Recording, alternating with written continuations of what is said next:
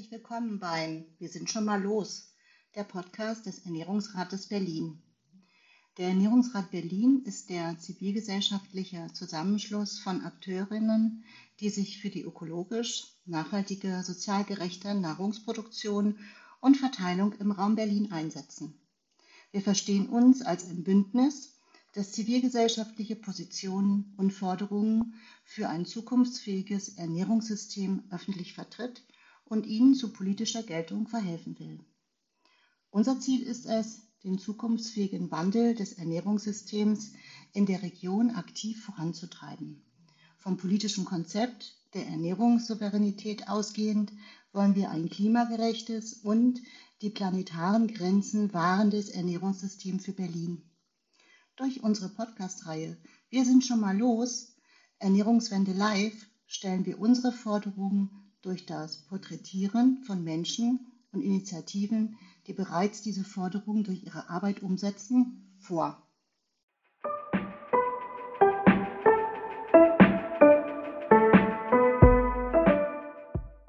Heute sprechen wir mit äh, Vanessa Zakari von Unverpackt für alle. Vanessa, vielen Dank, dass du da bist. Willst du dich als Person kurz vorstellen? Wo bist du gerade? Ja, hallo.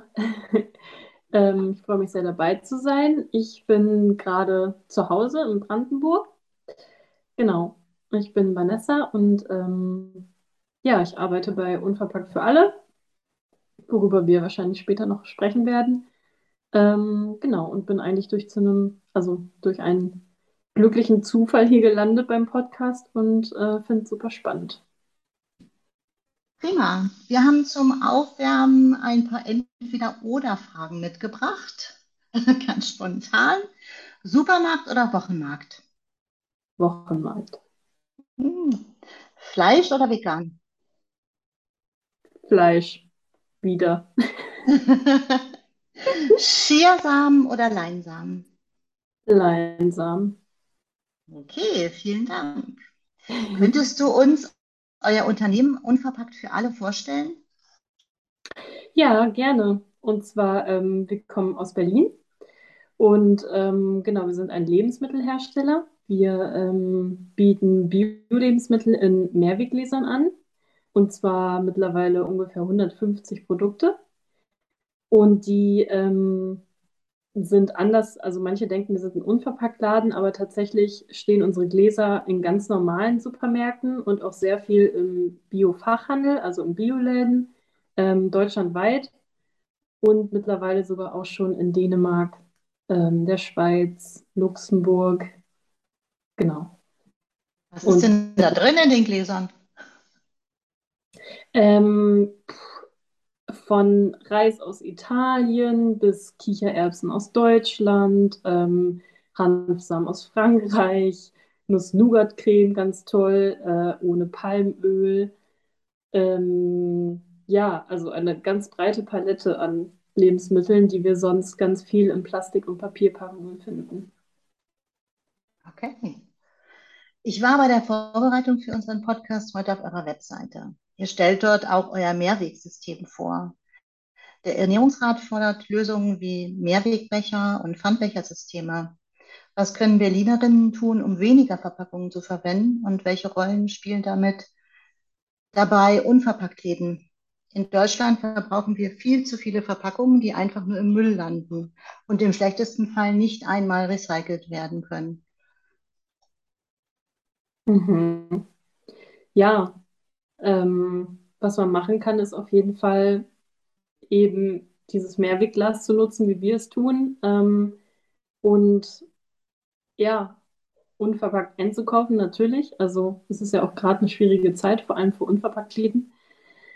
Ähm, wobei das halt einfach eine großartige Möglichkeit ist, Verpackungen zu sparen. Also es ist ja auch so, dass weltweit fast die Hälfte des Mülls, der in der Natur landet, äh, aus Verpackungen besteht.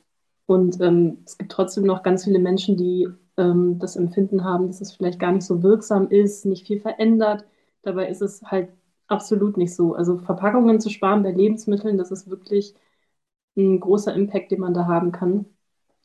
Und ähm, ja, also Unverpacktläden und halt eben diese Möglichkeit mit dem Mehrwegglas sind super, weil das Glas, wenn es leer ist, bringst du es zurück am Leergutautomaten bei jedem Supermarkt. Es geht wirklich überall.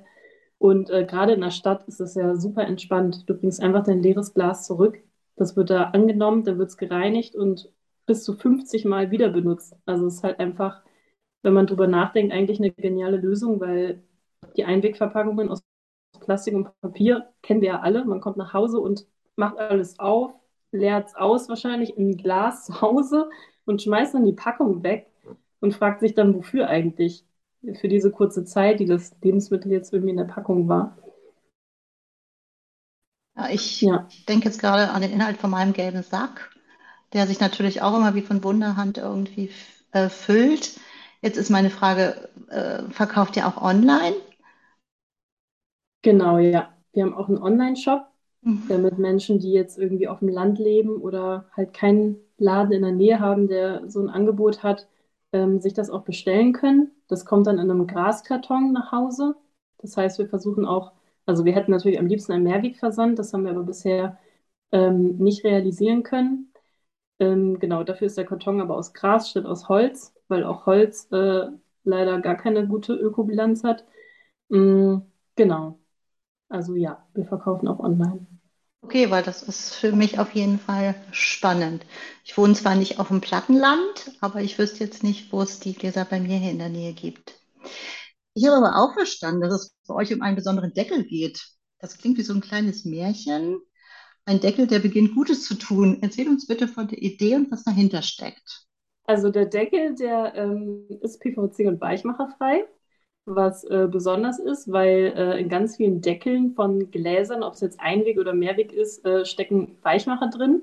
Und wenn du dann zum Beispiel Nussmus da drin hast und das Nussmus kommt in Berührung von innen mit dem Deckel, der ja innen drin Dichtring hat, dann ähm, enthält er Weichmacher. Und Weichmacher werden durch Fett und Öl, ähm, also Säuren, Fette, äh, gelöst und können dadurch ins Lebensmittel übergehen was man natürlich eigentlich nicht will, wenn man was im Glas kauft. Ähm, genau, deshalb haben wir uns entschieden, darauf zu verzichten und haben einen Deckel, der PVC und weichmacherfrei ist und aus Weißblech. Und äh, das ist auch besonders, weil Weißblech eines der einzigen Mat Materialien ist, ähm, das existiert, dass man bis zu 90 Prozent äh, recyceln kann und wird auch sehr viel recycelt, also bis zu 90 Prozent davon. Das heißt, ähm, anders als bei einer Kunststoffpackung oder einem Kunststoffdeckel, der wahrscheinlich nicht recycelt wird, sondern eher verbrannt, können wir uns bei dem Deckel darauf verlassen, dass der wieder zu Weißblech wird. Und das Schöne ist auch an Weißblech, dass es nicht an Qualität verliert. Viel Kunststoff wird zum Beispiel recycelt und dann wird es aber zu was Minderwertigerem, sagt man so schön. Äh, also zum Beispiel zu einem Fuß von einem Verkehrsschild, obwohl das vorher eine Flasche war oder eine Packung von Chips oder was auch immer. Genau, und das nennt man Downcycling, was natürlich schade ist, weil das Material verliert so an Wert, weil Straßenschilder werden jetzt auch nicht unendlich gebraucht. Ähm, und bei Weißblech ist das eben anders. Downcycling heißt das? Genau. Oh, das, ich, das kannte ich noch nicht, das Wort. Das nehme ich jetzt auf in meinem Wortschatz. Okay, danke. Dann geht es auf eurer Webseite auch um Fairness. Was bedeutet bei euch, wir handeln fair, fair wie gegenüber? Was kann ich mir darunter vorstellen? Ähm, das sind einmal zwei Ebenen bei uns. Und zwar haben wir ein Inklusionsprojekt in Berlin in der Produktion. Schon äh, von Anfang an arbeiten wir da mit ähm, Menschen mit Beeinträchtigungen zusammen. Und die arbeiten bei uns im Unternehmen ähm, direkt mit, mit allen anderen Menschen auch aus dem Team. Und ähm, genau, da haben wir auch den Berliner Inklusionspreis gewonnen letztes Jahr. Mm. Und andererseits bedeutet das für uns, dass wir bei unseren Lebensmitteln nicht nur darauf achten, dass die halt bio sind, sondern dass auch ähm, bei den Produzenten und bei den Anbauregionen im Ausland oder in Deutschland, ist egal wo, dass da ähm, ein gewisses Maß an Fairness für die Mitarbeitenden besteht. Also nicht nur faire Löhne, sondern auch äh, faire Arbeitszeiten, hygienische Bedingungen bei der Arbeit ähm, und auch Lieferketten sind damit drin. Zum Beispiel bei Cashewnüssen ist das äh, eine absurde Realität, dass die oft in Afrika geerntet werden, dann nach Vietnam verschifft werden, um geknackt zu werden und dann nach Europa kommen, um da gegessen zu werden. Und ähm, ja, das finden wir halt ähm, geht gar nicht. Und deswegen achten wir bei sowas äh, besonders darauf, dass wir das direkt beziehen aus den Herkunftsländern und dass wir da Partner haben, die das eben nicht machen, sondern möglichst regional bleiben bei der Produktion. Das hört sich sehr schön an. Ich habe bei euch gelernt, dass Pappe nicht nachhaltig ist. Warum das denn nicht? Ja, ähm, weil die Produktion von Pappe extrem energie- und ressourcenaufwendig ist. Also es wird Erdöl und Kohle immer gebraucht und zwar mindestens das eineinhalbfache. Ich glaube bei Kohle und bei Erdöl ein bisschen weniger. Ähm, es werden ganz viele chemische Stoffe gebraucht, damit diese Pappe überhaupt diese Beständigkeit bekommt, die sie hat.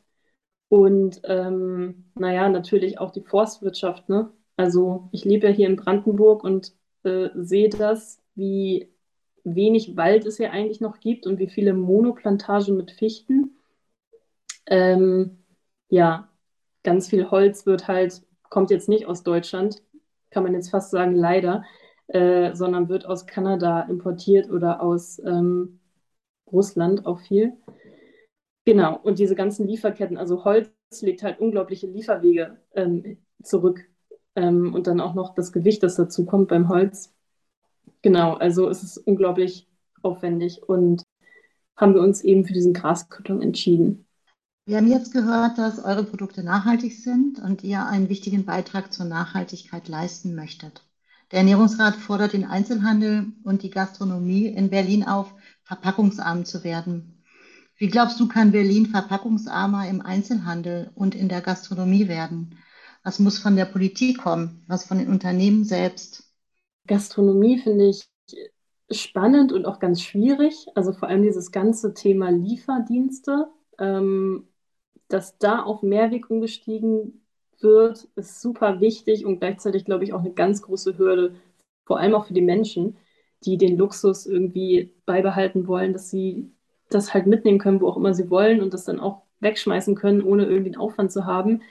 Ähm, aber so Initiativen wie, äh, wie Recap zum Beispiel mit dem Kaffee, das gibt es ja auch ganz viel in Berlin. Und ich finde das, also mein Eindruck ist eigentlich, das wird gut angenommen und ähm, machen auch viele Menschen mit. Und manchmal muss man es vielleicht einfach machen und dann ziehen die Leute äh, nach und machen mit sozusagen. Ja, ich denke, das sollte es halt auch für Lebensmittel geben. Im Einzelhandel wie gesagt, das Mehrwegsystem besteht ja eigentlich schon. Ne? Das, was wir nutzen, das wurde ja als erstes von ähm, Joghurtherstellern benutzt. Also aus der Milch- und Joghurtindustrie kommt das. Und da ist es ja auch so, dass die ganze Lieferkette Mehrweg ist. Also normalerweise hast du ja ein Produkt in Plastikverpackung und das muss in den Laden transportiert werden und dafür brauchst du einen Pappkarton. So, das heißt, du hast immer sechs Produkte ungefähr in einem Pappkarton und alles wird am Ende quasi zum Müll, also jede Verpackung.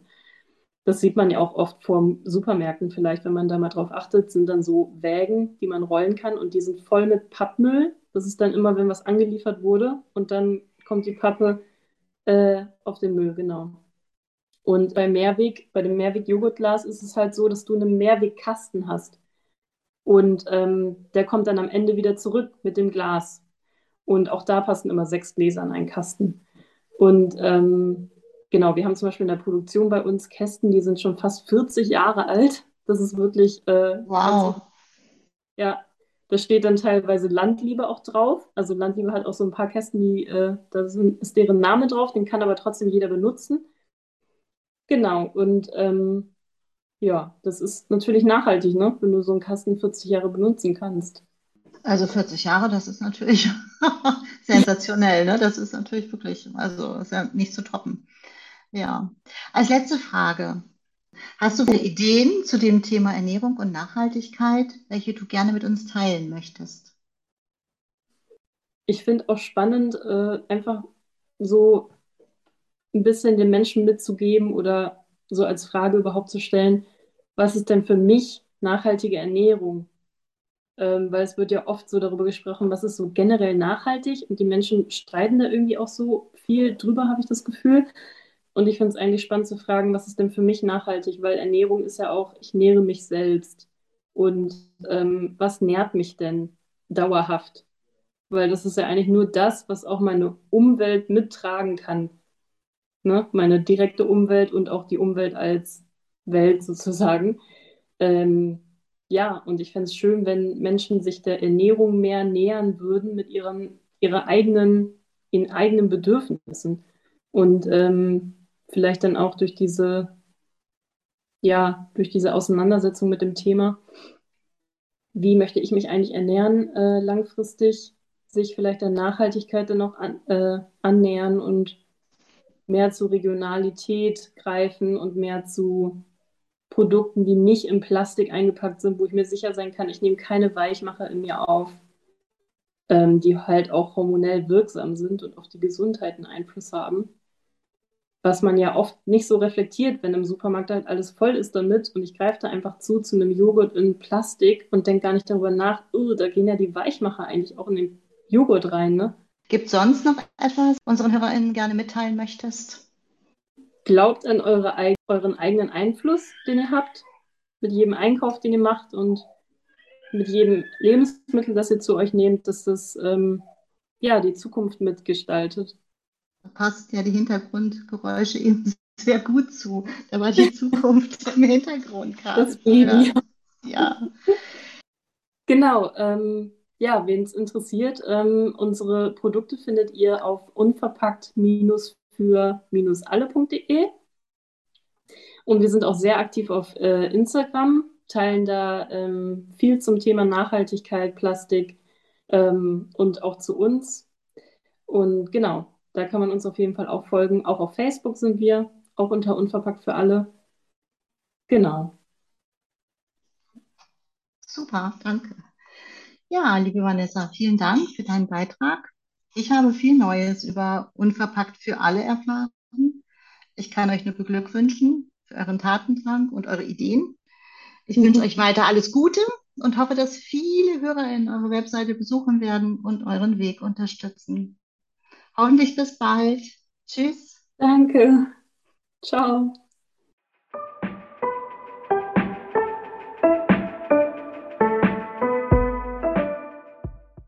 Liebe HörerInnen, vielen Dank fürs Zuhören und wir hoffen, dass ihr etwas mitnehmen konntet. Ihr könnt uns jetzt direkt unterstützen, indem ihr unseren Podcast abonniert. Ihr findet weitere Infos in den Show Notes und auf unserer Webseite. Wenn ihr Fragen oder Anregungen habt, schreibt uns gerne eine E-Mail an podcast@ernährungsrat-berlin.de. Ernährungsrat mit AE. Bis bald und hört mal wieder bei uns rein.